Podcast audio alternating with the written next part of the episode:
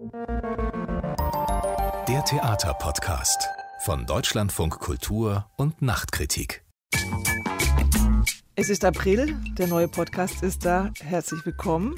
Hallo Susanne. Hallo Elena, Elena Philipp von nachtkritik.de. Und Susanne Burkhardt von Deutschlandfunk Kultur. Wir müssen über die Volksbühne sprechen. Das war nicht so geplant, aber da ist uns jetzt der Rücktritt oder die Entlassung, wie man so will, äh, von Chris Derkon dazwischen gekommen. Wir versprechen, wir machen es relativ kurz und ähm, wem das jetzt zu viel ist an Volksbühne, der kann ja vorzeppen auf circa acht Minuten. Wir versuchen es wirklich kurz zu machen, aber wir müssen noch mal drüber reden, was da eigentlich passiert ist. Die anderen Themen sind Theater und Digitalisierung. Darüber sprechen wir heute noch. Und außerdem schauen wir nach Österreich und nach Ungarn. Los geht's mit der Volksbühne. Jetzt ist schon wieder was passiert. Die Debatte um die Volksbühne, die mittlerweile ja einen eigenen Titel hat und unter dem Berliner Theaterstreit läuft, äh, beschäftigt diese Stadt ja schon seit 2015, seit die Ernennung von Chris Darkon zum Nachfolger von Regisseur Frank Kastorf an der Volksbühne bekannt gegeben wurde. Und äh, die Gemüter sind erhitzt. Es gab eine große Petition von 40.000 Menschen, vor allem Zuschauerinnen, unterschrieben, die sagten, bitte kein Kurator an diesem Ensemble- und Repertoiretheater, dem Aushängeschild des deutschen Theatersystems. Susanne wird gleich noch was sagen zu einem Dossier, das gerade erschienen ist und jetzt sozusagen endlich die Fakten zum Vorgang liefert. Denn Unwohl war irgendwie allen schon immer und man wusste nicht so genau, woran es liegt. Das ist jetzt Chris Derkon, der berühmte Museumskurator, der zuletzt an der Tate Modern in London war, der hier irgendwie wolkiges Kuratorensprech verbreitet und keine Ahnung hat von Theater, weil das nicht sein Metier ist. Ist es sozusagen seine Schuld, dass an der Volksbühne ständig Schließtage sind, ähm, die Produktionen, die gezeigt werden, überhaupt keinen Anklang finden beim Theaterpublikum und auch nicht bei der Theaterkritik? Ist es vielleicht die Kulturpolitik in Berlin, die ihn berufen hat, Staatssekretär Tim Renner hat das damals gemacht. Der kommt aus dem Musikbusiness, also auch kein Theatermensch. Michael Müller war damals Kultursenator, der hat sich da eigentlich gar nicht eingemischt. Also ist die Frage, wie ist dieses politische Konglomerat rund um die Volksbühne? Und dann auch die Frage, warum hat denn das Publikum so derart erhitzt über dieses Thema debattiert? Was bewegt die denn? Und interessant ist jetzt, wo Klaus Lederer sich, so heißt es, geeinigt hat mit Klaus Lederer, der jetzige Kultursenator von der Linken. Genau, der ja eigentlich immer sehr deutlich gemacht hat, dass er, hat ja gleich zu Amtsantritt gesagt, die Personalie Derkon muss nochmal überprüft werden und damit natürlich auch ein bisschen den Derkon zum Abschluss freigegeben hat, muss man irgendwie auch sagen. Es gibt ein Dossier von Peter Laudenbach gemeinsam mit John Götz. Das ist so eine Recherchearbeit. Über zwei Monate haben die sich alle Akten, Briefverkehr und so weiter angeschaut.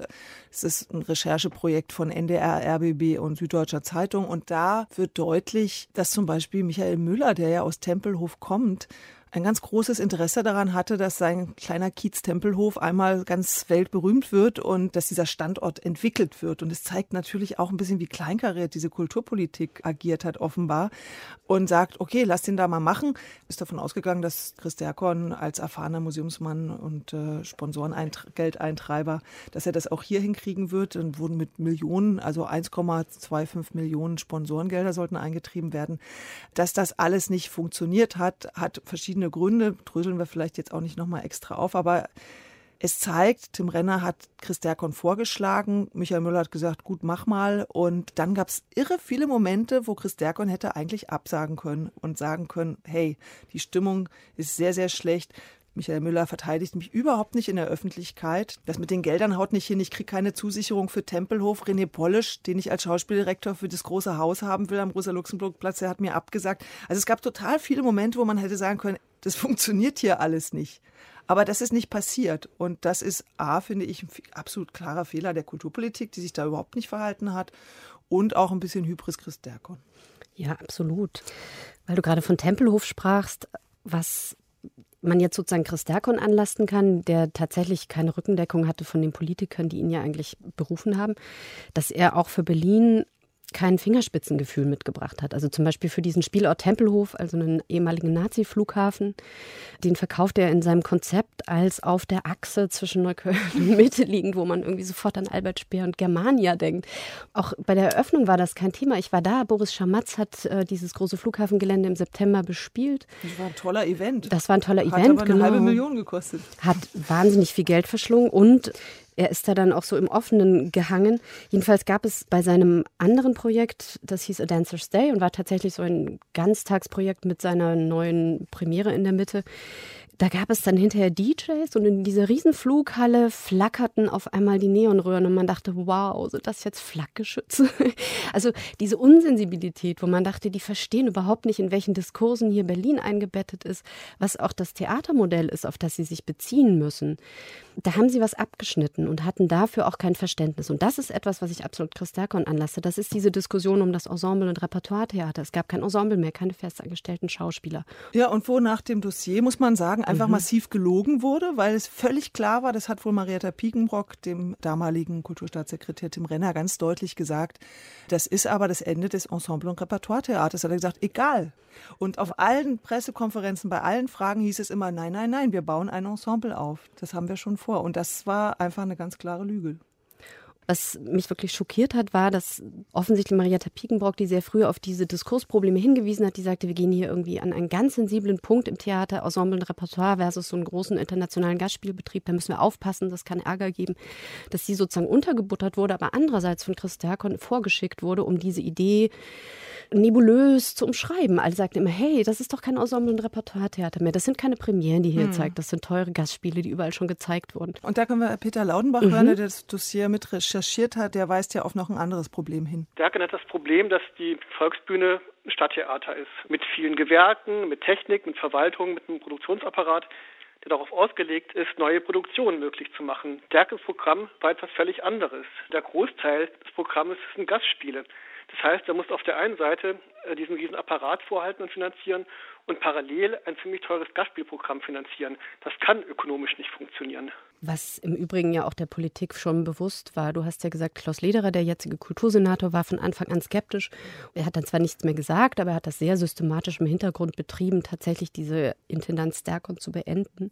Es gab einen Artikel von Peter Kümmel in der Zeit und der sagte zum einen, dass Michael Müller, also der regierende Bürgermeister, in einer Sitzung mit Klaus Lederer dem mal zuflüsterte, ja, ich weiß ja eh, dass du den abschießen wirst. Also auch der wusste, dass das der Prozess ist, den Klaus Lederer betreibt. Und Klaus Lederer hat zum Beispiel schon im Oktober mit Klaus Dörr gesprochen. Das ist der zum Geschäftsführer bestellte, am Gorki auch schon lang tätige, jetzt vom Schauspiel Stuttgart kommende ähm, Nachfolger eines Geschäftsführers, der gegangen ist aufgrund von Derkons Ernennung. Und der ist jetzt Interimsintendant.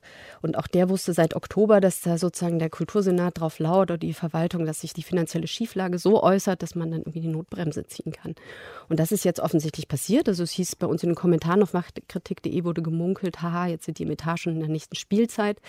Und das war dann sozusagen der Auslöser, um wirklich begründet sagen zu können, Ende. Mit sofortiger Wirkung, was ja extrem ungewöhnlich ist. Cut, wir fangen jetzt nochmal neu an. Ich würde gerne noch anknüpfen an Klaus Lederer, dass ich es ein bisschen doppelzüngig fand, dass in der Pressemitteilung dann er nochmal gesagt hat, diese Anfeindungen äh, gegen Chris Derko, die waren ja nicht so toll und solche Formen der Auseinandersetzung sind unwürdig und entbehren jeder Kultur, dass er da einen großen Anteil hat mit seiner Aussage ganz am Anfang, ne? Personalien nochmal verhandeln, Chris Derkon. Das finde ich ein bisschen doppelzüngig, ehrlich gesagt, so eine Ansage. Ich bin auch extrem enttäuscht von der Berliner Kulturpolitik, weil ich den Eindruck habe, das ist so ein gewisses Muster, dass man sich irgendwie große Namen holt und in dem Moment, wo das nicht funktioniert, lässt man die dann sozusagen im Offenen hängen und guckt zu, wie die zerrissen werden von der Öffentlichkeit. So was Ähnliches ist ja auch im Staatspalett passiert. Da haben sie irgendwie Nacho Duato geholt als Intendanten, der bei der Kritik sofort durchfiel.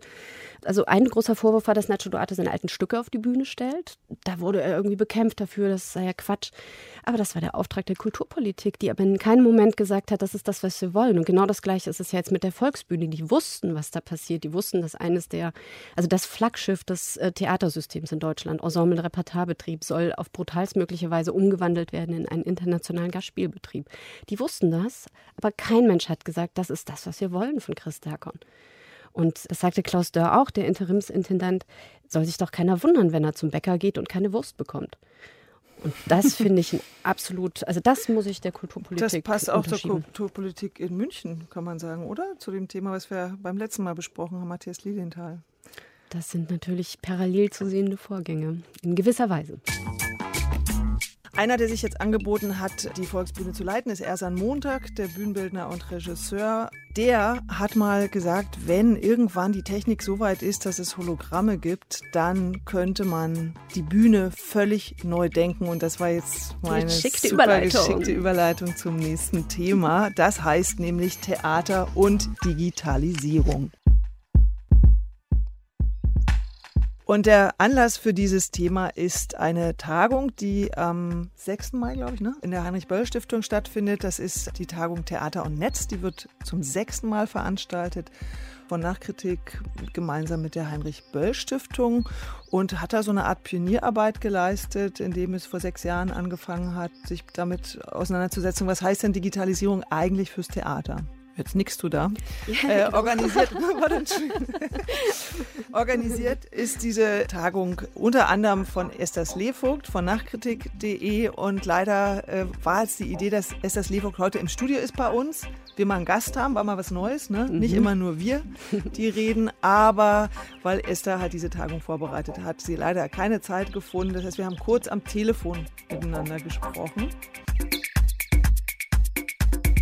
Ja, und da habe ich sie gefragt, inwieweit denn das Theater mit dem Netz und mit dem Digitalen überhaupt zu tun hat. Das Theater ist ein Teil einer digitalisierten Welt und wenn es das nicht begreift, dann kann es vielleicht sich irgendwann abmelden aus der Gestaltung der Gegenwart. Man könnte jetzt aber sagen, gerade weil die Welt so digitalisiert ist und wir alle permanent an unserem Smartphone hängen und so weiter, könnte doch das Theater als so ein Raum, wo das ist natürlich äh, mit digitaler Technik arbeitet und so weiter, ist natürlich selbstredend, aber könnte es als so ein Raum, wo ich tatsächlich den echten schwitzenden Schauspieler erlebe, doch genau reizvoll sein? Ja, das ist ja auch, das hat ja da im einen im anderen gar nichts zu tun.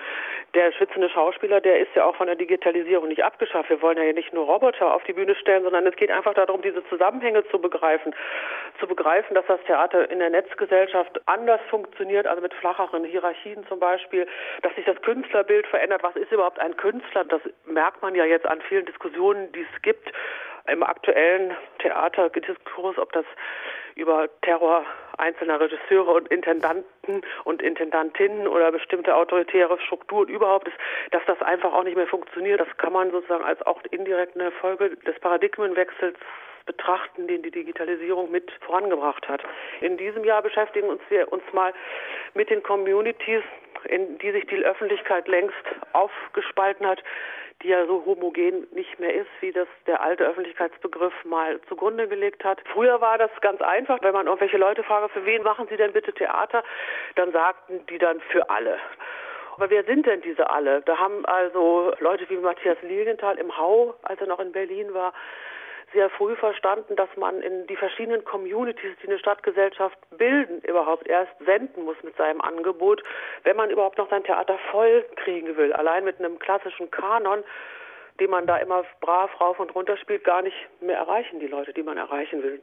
Weil die Gesellschaft so diversifiziert ist und so atomisiert in verschiedenen Interessensgruppen und Kulturen, der Ronald Hitzler, ein bekannter Soziologe, wird ein, eine Keynote halten über die posttraditionale Vergemeinschaftung, die das sozusagen nochmal soziologisch erklärt. Früher war halt irgendwie der Kanon, die Nation, das Erbe, die Klassiker, gab irgendwie so eine Leitkultur, wie das hieß, auf die man sich so einigen konnte. Und das ist aber jetzt nicht mehr der Fall. Und wieso das so ist und was an die Stelle getreten ist, das erklärt halt Ronald Hitzler in seinem Einführungsvortrag auf unserer Konferenz posttraditionale Vergemeinschaftung.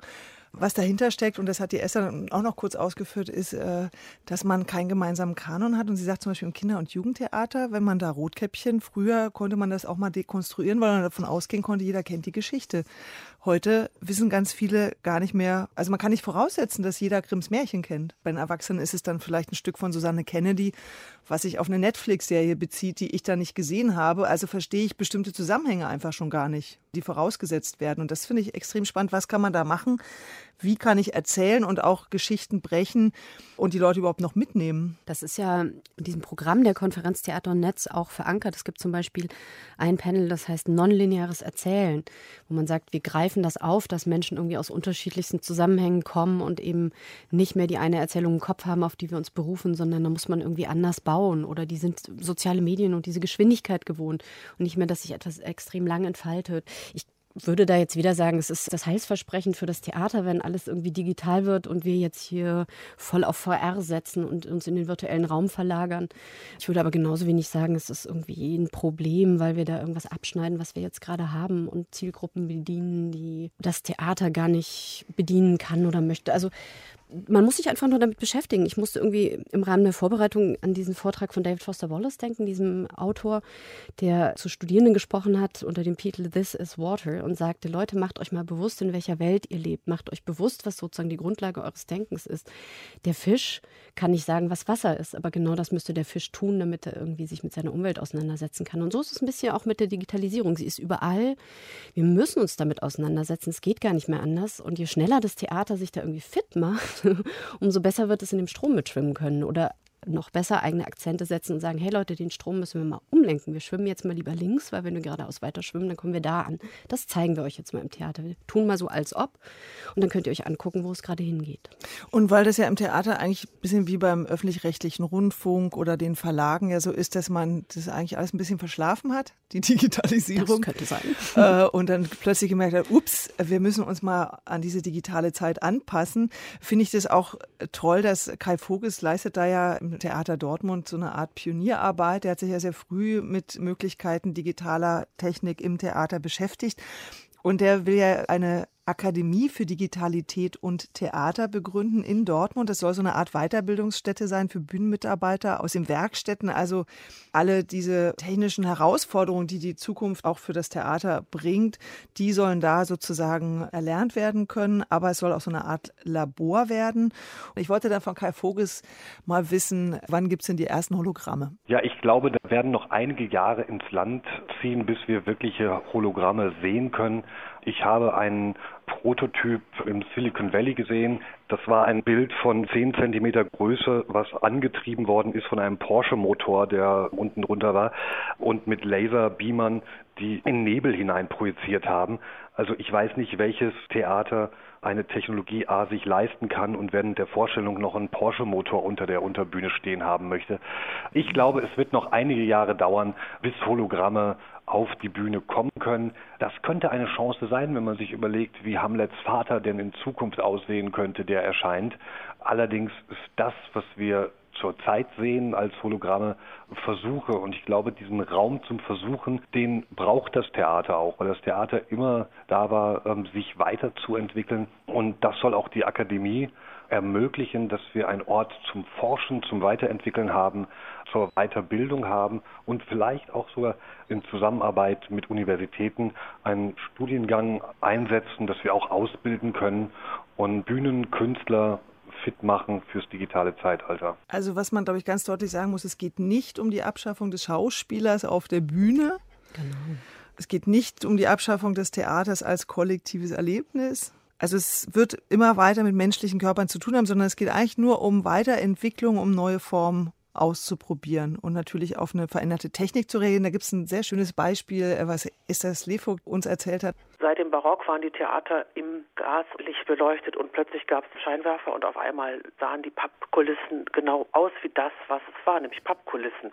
Also musste irgendwie eine ganz andere Form von Bühne erfunden werden und in diesen entweder hyperrealistischen Bühnen oder in den hyperabstrakten Bühnen passten natürlich keine deklamierenden Schauspieler mehr rein. Und dann gehen wir vielleicht noch einen Schritt weiter und bleiben noch mal kurz bei der Technik. Die Cyberräuber aus Berlin, das sind Björn Lengers und Marcel Kanapke, die mit Augmented Reality arbeiten und ich glaube, das ist das Prinzip, dass man Live-Schauspieler hat, plus man hat irgendwie die Technikaddition. Das heißt, man streift nicht mit so einer VR-Brille durch irgendeine vorbereitete Umgebung und ist da so völlig lost als Erforscher, sondern man interagiert auch oder beobachtet Interaktionen und diese 3D-virtuellen Welten sind sozusagen nur so ein Add-on. Was ich ja total spannend finde an den Cyberräubern, die haben klare Thesen. Die sagen, die Zeiten des Theaters als bürgerliches Leitmedium sind vorbei, passé, ihr werdet nie wieder die Öffentlichkeit ansprechen, was ja auch Esther sagte. VR ist eine Zukunftstechnologie, lasst uns das mal zusammenwerfen, denn, und das ist These 2 der Cyberräuber, VR braucht das Theater. Denn wenn VR funktionieren soll, dann muss man wissen, wie Interaktivität funktioniert, was Präsenz bedeutet, was eine Handlung ist, wie eine Geschichte funktioniert. Und das ist ja im Endeffekt die Kernkompetenz von Theater. Theater erzählt mit Menschen, vor Menschen Geschichten. Ja, und die sagen aber gleichzeitig, Theater braucht VR. Und da würde ich jetzt sagen, echt jetzt? Mm, oh, schwierige Frage. Ich meine, da muss man gucken, was dabei rauskommt, weil ich, wenn das tatsächlich normaler wird und wenn jetzt jeder irgendwann mal solche Glasses aufhat, wo man irgendwie digital eingespielt Informationen bekommt oder sich die Raumwahrnehmung ändert, dann funktioniert das wahrscheinlich nicht mehr für eine Generation, die das gewöhnt ist, die ins Theater geht und dann plötzlich sozusagen nicht vernetzt auf eine Bühne starren soll für dreieinhalb Stunden.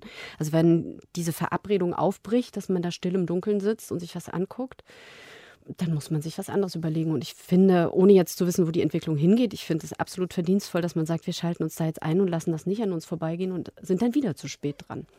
Dann hören wir jetzt mal Marcel Karnapke, der erklärt, woran Sie gerade arbeiten. Ding, woran wir arbeiten, dafür gibt es noch keinen Begriff, deswegen haben wir uns selber einen ausgedacht. Und zwar nennen wir das Hyperstage. Das ist so ein bisschen der Vergleich zu HTML, das Internet damals, wo Text auf einmal die Möglichkeit hatte, dass da jetzt Links drin sind und man springen kann und Verknüpfungen herstellt. Und genauso ist es für uns. Die Bühne ist letztlich schon immer ein Ort gewesen der Andeutung. Also das Bühnenbild ist ein Element, das uns in irgendeine Art von Rahmung bringt. Und das ist VR genauso. Also die Hyperstage hat auch nur ganz viele Links und Verknüpfungen und Denkansätze, die dann helfen, das Stück besser zu verstehen oder sich eher hineinzuversetzen in das Stück. Und deswegen nehmen wir VR auch nicht als totales Ersatzmedium und packen das sozusagen eben rein ins Theater und lassen die Leute die Brille aufsetzen, sondern wir versuchen immer wieder nur Verknüpfungen herzustellen oder Momente. Und das stärkste, totalitärste, was wir da jetzt eben auch machen, ist die Projektion weil die ist schon relativ groß und bombastisch und eindrucksvoll und vermittelt halt eben den Blick der Brille ohne die Brille. Aber wir setzen das auch wieder ab. Also das ist nicht so, dass man dann die ganze Zeit 360 Grad schauen würde oder ähnliches. Also wir versuchen schon da auch mitzuarbeiten in Maßen. Das sagt Marcel Kanapke von den Cyberräubern. Während VR ein Thema ist, das sich entwickelt und wo man den Eindruck hat, das Theater kann sich da noch einklinken, habe ich den Eindruck, es gibt so eine andere Entwicklung, von der das Theater auch so ein bisschen überrollt wird, nämlich diese Rechtsruck-Thematik. Ähm, darüber wollten wir heute auch kurz noch sprechen. Und sind zwei Vorfälle oder zwei Beispiele über den Weg gelaufen, wo wir dachten, oh, wir wollen da mal hinschauen. Genau, in Österreich äh, hat das Innenministerium ein Theaterstück in Auftrag gegeben, in dem die Flüchtlingssituation beschrieben werden soll. Und da gibt es einen guten Flüchtling, der Kriegsflüchtling aus Syrien, der auch ganz toll Deutsch sprechen kann und irgendwie total sympathisch aussieht. Und, und es gibt den schlechten Flüchtling, das ist ein Wirtschaftsmigrant aus Afrika. Afrika in Anführungszeichen, Afrika. ist ein Land. also aus Afrika, wahrscheinlich einem afrikanischen Land, aber das hat man sich jetzt nicht die Mühe gemacht, das so ein bisschen genauer festzulegen. Das Theaterstück, das heißt Welt in Bewegung. Und das empört jetzt einige, weil das also wahnsinnig mit Klischees und Stereotypen arbeitet und offenbar wirklich dazu angedacht ist, die Jugendlichen, die das dann sehen sollen, zu mhm. indoktrinieren. Und da gibt es auch einen Artikel, glaube ich, bei euch von Sophie Disselhorst auf Nachkritik. Ich meine, man könnte jetzt ganz allgemein sagen, Schule macht das immer. Schule ist eine staatliche Geschichte, die immer Inhalte vorgibt, die irgendwie Schüler lernen sollen. Aber wenn man ein demokratisches Verständnis hat an Schule, dass dort junge Menschen beigebracht werden soll, sich in der Demokratie selbstdenkend, reflektiert zu bewegen, dann ist es natürlich ein Problem, wenn man sozusagen sie mit einer politischen Botschaft beschult. Und das ist offensichtlich genau das, was hier passiert ist. Also du sagtest ja schon, es gibt diese zwei Migranten, die zwei Geflüchteten. Der eine, der auch der Syrer, der Arbeit findet, der sozusagen Anschluss an die österreichische Kultur findet. Und dann eben der in Anführungszeichen Afrikaner, der irgendwie natürlich aus einem Dorf kommt, der auch natürlich Voodoo praktiziert, der sich nicht integriert, der irgendwie in die Fänge des IS gerät, weil er irgendwie dachte, also hat ist auf YouTube Videos reingefallen, dass man in Europa irgendwie Geld geschenkt bekommt und tolles Leben führen kann.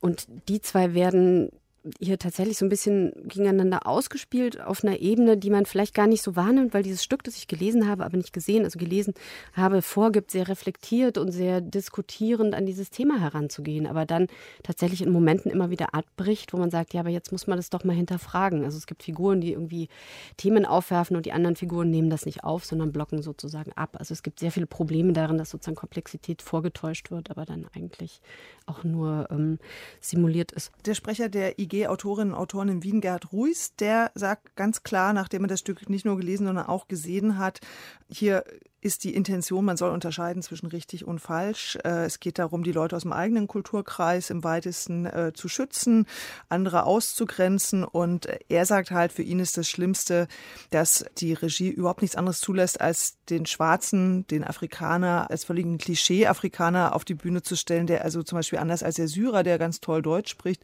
eben darf der Afrikaner dann nur stammeln. Also man muss vielleicht auch noch sagen, dass für dieses Stück gab es keine allgemeine Ausschreibung, sondern äh, eine Künstlerin Künstleragentur wurde beauftragt. Der Leiter der Agentur ist dann auch der Autor. Es gab zwar irgendwie eine pädagogische Begleitung und Beratung, aber man merkt wohl sehr, dass es ein Belehrungsstück ist. Und wir hören vielleicht den Gerhard Rüß mal selber, wie er diesen Vorgang einschätzt. Es ist klar eine politische Intervention. Ich habe überhaupt den Eindruck, dass sich die Innenressorts in Europa immer stärker in jedes andere Ressort einmischen. Also jetzt also auch in die Bildungs- und Kulturpolitik. Dem muss man rechtzeitig entgegentreten. Das ist tatsächlich nicht die Kompetenz eines Innenministeriums, wenn schon diese Sicherheitsfrage alles andere dominiert. Aber tatsächlich Bildungsaufgaben müssen andere wahrnehmen, weil, und das fürchte ich halt vor allem, auf diese Weise Schüler und Schülerinnen indoktriniert werden. Also Indoktrination ist hier das Wort. Es ist ganz klar ein Parteiinteresse, das hier vertreten wird. Und es ist nicht mehr demokratisch, dass man sagt, wir müssen uns darüber verständigen oder das ist tatsächlich eine Ausgangslage. Schauen wir mal, wie wir zu einer Lösung kommen, sondern es gibt die Lösung, die sozusagen vorgegeben ist und es wird nur vorgetäuscht, dass man da auf den Prozess der Aushandlung hinkommt. Und das ist das eigentlich Gefährliche, dass man, wie du ja vorhin auch schon zitiert hast, es gibt entweder gut oder es gibt schlecht. Und dazwischen haben die Schüler quasi keine Wahlmöglichkeit, weil das Innenministerium einem Schreiber diktiert, was er sozusagen zu verfassen hat. Dieser Regisseur Edmund Emge, der das geschrieben hat mit seiner Agentur, sagte auch, das ist so ein schönes ambivalentes Ding. Sie haben nie in meine künstlerische Freiheit eingegriffen, aber sie haben auf alles drauf geguckt und wenn etwas sozusagen nicht richtig war, dann musste ich das halt korrigieren. Ja, die Schüler werden auch beteiligt. Es gibt Tanzszenen und es gibt verschiedene Schlüsse, die angeboten werden, aber das sagt Gerd Rüß auch, einer schlimmer als der andere. Und am Ende entscheidet man sich dann letztlich immer nur für ein anderes Klischee. Genau, und dann gibt es noch so schöne Unterrichtsmaterialien, in denen man dann irgendwie ankreuzen muss, ob man jetzt verstanden hat, dass es eben Wirtschaftsflüchtlinge gibt, die bitte wieder zurückzugehen haben und tatsächliche Anspruch Menschen, die aus Kriegsgründen kommen, die man dann aber bitte auch aufnimmt. Dann kommen auch noch Kommunikatoren des Ministeriums mit in diese Aufführungen. Also da wird einem wirklich so ein bisschen bang. Aber es ist ja auch ein bisschen plump. Also es gibt ja eine andere Form von Einflussnahme, die haben wir in Ungarn, um jetzt nochmal was Positives im Negativen zu haben. In Ungarn wurde ja in das Nationaltheater in Budapest ein neuer Leiter installiert, Attila Winjanski. Und der ist ja ein ganz klarer Orban-Anhänger und wir hatten jetzt gerade die Wahl, zwei Drittel Mehrheit für Orban und seine Fidesz-Partei und damit also auch eine Fortsetzung der Politik der Abschottung. 100.000 äh, junge Budapester haben dagegen protestiert. Und jetzt gibt es im Nationaltheater in Budapest gerade ein internationales Theaterfestival. Mitem heißt das. Geht noch bis Ende April. Da ist jetzt ganz überraschend, dass da diverse Theater eingeladen wurden, unter anderem das Berliner Ensemble. Und äh, nachdem man ja sagen kann, also Winjanski war natürlich sozusagen installiert in diese Position als Intendant, um eine bestimmte Ideologie auch im Theater zu transportieren. Und jetzt hat unser Beobachter Wilhelm Droste, ein Publizist, der in Budapest lebt, schon seit vielen, vielen Jahren, etwas festgestellt bei diesem Festival, was ich sagen würde, als so eine positive Entwicklung, die man ja auch mal konstatieren kann. Ich war jetzt eigentlich sehr überrascht. Man hatte eigentlich die größten Bedenken, dass auch das ein Teil der Diktatur ist, dass jetzt alle Stimmen verboten werden. Und gerade dieser Mann hat sich für mich sehr erstaunlich offen und dankbar gezeigt, dass so viele Gegensätze in seinem Haus aufeinanderstoßen. Also so Liebeserklärungen zum Berliner Ensemble waren für mich völlig überraschend, weil dieser linksliberale linke Angriff auf Verhältnisse in Budapest durch die beiden Stücke Blechtrommel und der kaukasische Kreidekreis eigentlich doch deutlich eine Kritik waren. Und er war wirklich dankbar, hat dem Ensemble versprochen, dass sie für die nächsten fünf Jahre ständige Gäste auf diesem Festival sein sollen. Also ich kann nicht anders als diese Geste ernst zu nehmen und mich auch ernsthaft darüber zu freuen. Ja, eine Geste, über die man sich freuen kann. Also was Positives zum ja, Schluss. Die Hoffnung, dass die Kunst wichtiger ist als die Politik. Und damit sind wir am Ende. Das war der Theaterpodcast Nummer 4, also unsere April-Ausgabe mit Elena Philipp von Nachtkritik. Und Susanne Burkhardt von Deutschlandfunk Kultur. Ja, und im nächsten Podcast, da geht es dann um das Theatertreffen, was jetzt auch vor der Tür steht. Danke fürs Zuhören. Tschüss, bis zum nächsten Mal. Bis dann. Tschüss.